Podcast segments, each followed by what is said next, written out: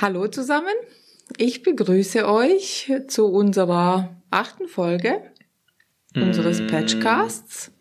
Nee, das ist die neunte Folge. Wirklich? Mhm. Oh mein Gott, also ich begrüße euch zur neunten Folge und freue mich, dass ihr uns zuhört. Sehr schöne Einleitung, Sanella. Hallo, Freunde, auch von meiner Seite.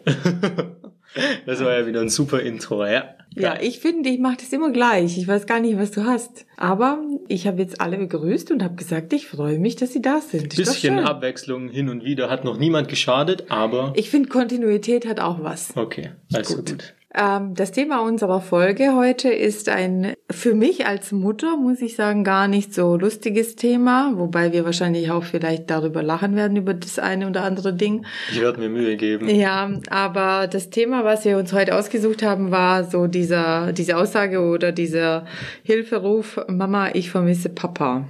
Und jeder, der äh, sich getrennt, äh, gesch- scheiden lassen hat oder wie auch immer ähm, und Kinder hat, hatte in dieser vergangenen Beziehung, weiß, wie einem das ähm, das Herz zerreißt als Mutter oder Vater. Es klingt schon sehr dramatisch, oh je. Eigentlich passt es bei uns gerade gar nicht rein, dieses Thema. Weil normalerweise sind wir eigentlich so die lustigen, alles heile Welt bei uns zwei und jetzt so ein ernstes Thema. Ich weiß noch nicht, ob ich damit klarkomme. Deshalb äh, wirst du wahrscheinlich die hauptsächliche Redezeit für dich beanspruchen müssen. Ich weiß auch gar nicht, ob ich das will, aber ich versuche jetzt einfach mal äh, aus meiner Sicht das darzustellen, wie es für mich war und äh, wo ich dachte, dass es ähm, dem Abbas hilft in der Situation, weil der Satz kam immer von ihm. Und ich bin tatsächlich sehr glücklich, es, diesen Satz jetzt seit längerer Zeit nicht mehr gehört zu haben.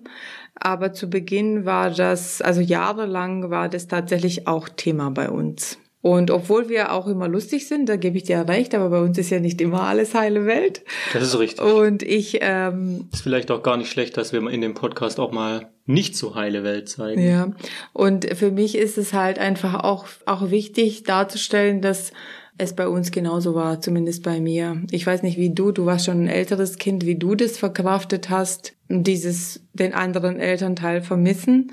Das, also kann ich jetzt gar nicht dazu sagen. Vielleicht willst du was dazu sagen, aber Gut, ich, ich war kann. halt in einer völlig anderen Situation als Abbas. Also ich meine, ich war 16, 17. Meine Mom hat 300, 500 Meter entfernt gewohnt von zu Hause. Äh, heißt, wann immer ich meine Mama vermisst habe, konnte ich vorbeigehen. Also das war für mich kein Problem. Ja, das finde ich auch gut und ich habe das, glaube ich, auch so wahrgenommen. Bei uns war das so, Abbas war damals fünf circa, genau. Und ähm, für ihn war das natürlich Thema, weil er äh, den Papa nur sehen konnte, wenn er, wenn der Papa Zeit hatte und wenn er ihn abgeholt hat. Obwohl er im Nachbarort gewohnt hat, so sechs, sieben Kilometer von uns, war das dann halt schon auch immer so. Er war angewiesen darauf, dass ihn, dass er ihn abholt und oder ich ihn hinfahre und er konnte nicht einfach so, äh, wenn er Lust hatte, hingehen. Ja, und vor allem war es halt immer nur jedes zweite Wochenende, oder? Also, Genau, das war jedes zweite Wochenende, wobei es war schon auch so, dass äh, ich damit gar kein Problem gehabt hätte, dass er jetzt jedes Wochenende hingeht oder unter der Woche. Das ist auch passiert manchmal, aber selten, dass er mit seinem Papa dann ein Eis essen gegangen ist. Ähm, trotzdem habe ich die Erfahrung gemacht, dass äh, so bestimmte Regeln auch gut getan haben, weil er sich gut darauf einstellen konnte. Weil manchmal haben sie ihn so spontane Situationen, wenn es dann mal zum Eisessen ging, ganz spontan, danach überfordert, weil er dann emotional wirklich sehr, ähm, wie soll ich sagen, nicht labil, aber er war sehr ähm, sehr emotional danach und hat natürlich dann noch mehr dieses Gefühl gehabt, äh, der Papa war, es war jetzt so schön mit dem Papa das Eis essen äh, und jetzt äh, ist er nicht mehr da, er wohnt nicht mit uns oder bei uns und ähm, damit hat er ein Problem gehabt. Und ich muss sagen, für mich war diese Situation dann auch schwierig, weil ich wollte, ich will meinem Kind auch heute nicht verbieten, wenn Äh, Freunde, ihr werdet jetzt einen kleinen Cut zu hören bekommen. Ich weiß noch nicht ganz, wie ich das mache, aber mein Laptop hat sich entschieden, einfach runterzufahren während der Aufnahme. Deshalb, ja, schauen wir mal. Ich hoffe, den Anfang kann man überhaupt retten. Ich bin mir da aber eigentlich sicher, dass es möglich sein sollte. Deshalb würde ich sagen, Sanella, wenn du noch weißt, wo du warst. Also wir haben jetzt einen, einen neuen Laptop geholt, den zweiten. Mal gucken, wie lange der durchhält. Aber ich würde das Wort einfach wieder an dich geben. Ja, dann kannst du, kannst du suchen, wo du warst. Du bist hoffentlich auch fündig. Also gut, ich war dabei zu erklären, wie wichtig ich es finde, dass äh, Kinder, also dass Trennungskinder äh, mit beiden Elternteilen so viel Kontakt wie möglich haben, mh, damit sie sich halt auch, ich weiß gar nicht, wie ich es nennen soll, wohlfühlen, oder auch gestärkt aus dieser ganzen ähm, Trennung herausgehen, weil sie einfach merken, dass beide Elternteile für sie da sind. Und ich wünsche es einfach jedem Kind in dieser Situ Situation, dass das tatsächlich, dass, dass es diese, äh, dieses Gefühl auch hat. Da war ich stehen geblieben und da habe ich jetzt einfach weitergemacht. Für mich war die Situation die, dass es, dass oft dieser Satz am Anfang fiel, Mama, ich vermisse Papa. Und wie gehst du dann damit um? Was sagst du dann? Du, du wirst total traurig, du machst das dir sind Sorgen. Jetzt alles das Fragen, kind die ich hätte stellen können. Okay, dann stell doch die Frage, die dich interessiert. Wie, wie bist du damit umgegangen? Ja.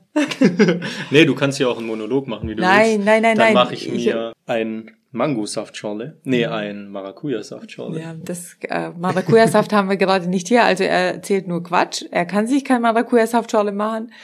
Ja, wie bin ich damit umgegangen? Ich habe dem Abbas versucht zu erklären, dass, dass die Trennung gut war für uns alle, weil Papa und ich uns einfach nicht mehr verstanden haben oder auch auseinandergelebt haben oder sich nichts mehr zu sagen hatten. Es gibt ja viele Konstellationen, Paarkonstellationen, wo irgendetwas passiert. Manche streiten Mhm. sich, manche haben sich nichts mehr zu sagen. Ich finde beides schlimm. Wobei ich fast finde, sich nichts zu sagen haben ist fast schlimmer. Egal, das ist ein anderes Thema. Also ich habe versucht, ihm zu erklären, dass das für uns bei, für uns alle drei gut war und dass er einfach, äh, wenn er merkt oder wenn er jetzt sieht, dass sowohl Mama als auch Papa wieder glücklich sind, mehr mehr Energie haben, sich äh, einfach fröhlicher durchs Leben gehen, dass es für ihn auch viel besser ist, weil einfach die Situation, wenn du dann zu Hause bist und Mama und Papa streiten sich zwar nicht, aber haben sich nichts zu sagen und alles ist sehr monoton, dann schläft irgendwie alles ein, dann ist die Stimmung zu Hause nicht gut und ja, ich habe versucht durch Erklärungen ihm zu sagen, dass es gut so ist, was natürlich ein fünf, sechsjähriges Kind nicht sofort versteht. Man muss das Ja, immer das ist wieder, genau das Problem. ja, man muss es, glaube ich, immer wieder sagen. Versuch mal einem Sechsjährigen zu erklären, dass es besser ist, dass sich die Eltern getrennt haben. Also Ich meine, man ist ja einfach auf zwei komplett verschiedenen Ebenen. Genau, genau und, Und du musst halt irgendwie deinem Kind in Kindessprache erklären, dass das Ganze für alle Beteiligten besser ist. Und das ist, glaube ich, eine sehr starke Herausforderung. ja, Und von so 0815 Leuten wie uns wahrscheinlich gar nicht leistbar, was jetzt den psychologischen Aspekt angeht davon.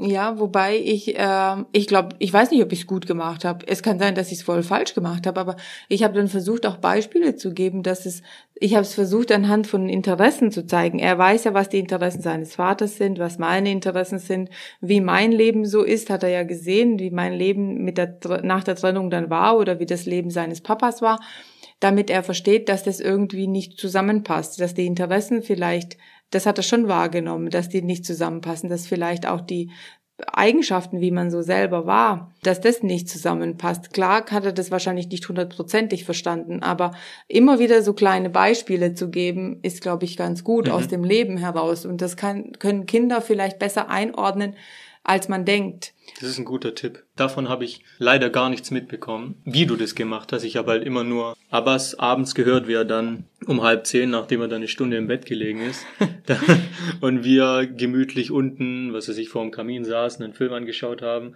Und wie er sich dann halt weinend gemeldet hat, Mama, ich vermisse Papa, und wie Mama dann halt den Film aufgeben musste, oder wir ohne sie weitergeschaut haben. Ähm, und dann halt, ja, ihn, wie sagt man das, ähm,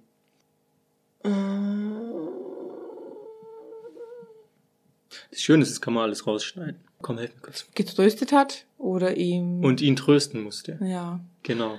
Ja. Das wollte ich sagen. Genau. Dankeschön. Ja, auf jeden Fall. Ja, ist es ist es so. Ich habe es zumindest versucht. Im Nachhinein denke ich, vielleicht hätte man sich professionelle Hilfe holen können.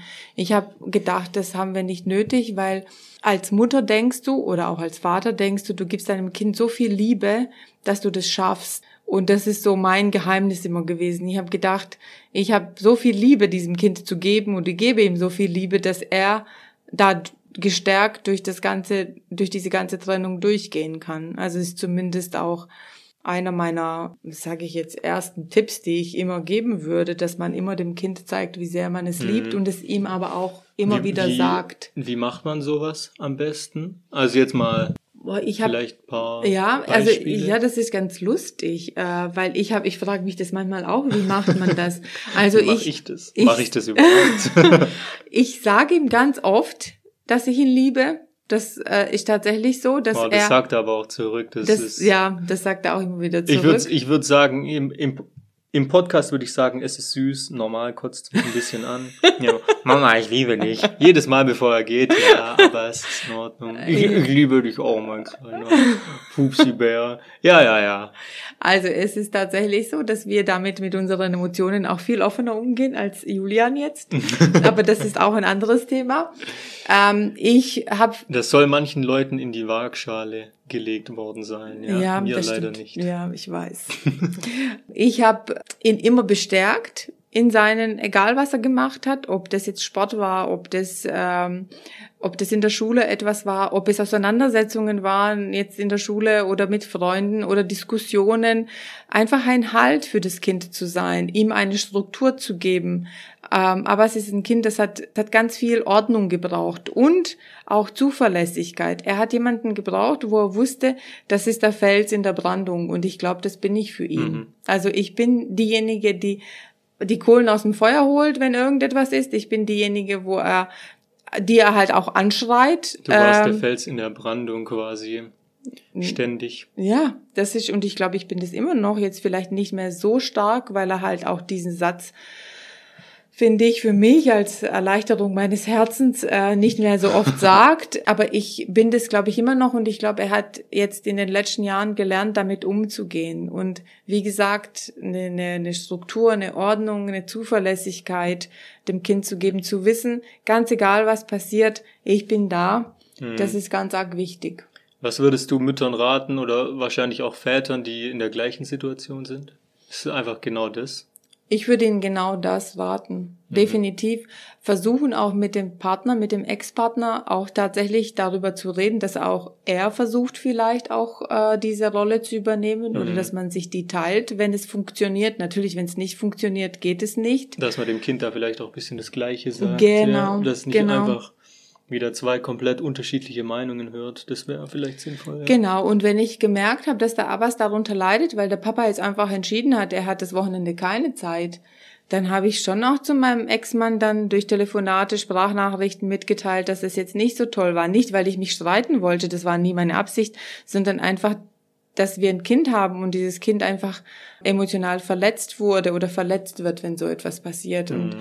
Äh, wenn man halt einen Partner hat oder Ex-Partner hat, der gar nicht so, so feinfühlig dafür ist, dann muss man es ihm, glaube ich, auch sagen. Ja. Ja, nichtsdestotrotz glaube ich, dass jeder Vater oder jede Mutter in dieser Situation wirklich durch eine schwere Situation geht. Durch Ähm, eine schwere Zeit geht. äh, durch eine schwere Zeit geht, weil es einfach äh, an einem zerrt, also ganz arg zerrt, weil man sich immer wieder hinterfragt, hat man das Richtige getan? Tut's dem Kind gut? Wird es ihm, wird, wird er in seiner Entwicklung irgendwie gestört sein? Das habe ich mich oft gefragt. Also, Okay. weil ich dann denke, okay, vielleicht fehlt ihm irgendetwas, was ich ihm nicht geben kann oder was ihm die, die Patchwork-Familie nicht geben kann. Das habe ich mich immer wieder gefragt und ich bin mittlerweile zu dem Entschluss gekommen? gekommen, dass er definitiv nicht gestört ist, dass er ein bisschen mehr mich mehr braucht als wahrscheinlich jetzt der Alan, der jetzt mit Papa und Mama aufwächst und ähm, aber er völlig normal ist. Also das war jetzt eine Angst, die ich mir umsonst gemacht habe und es sind viele Ängste, Wie die so ich mir oft. ja wie so oft Hm. Das sind so die Sachen. Bevor ich jetzt wieder einen Monolog halte, könntest du jetzt eine Frage stellen oder irgendetwas fragen oder Ähm, irgendwas also- Sinnvolles sagen. Ich finde, du hast schon das Allermeiste zu dem Thema gesagt, was man sagen kann.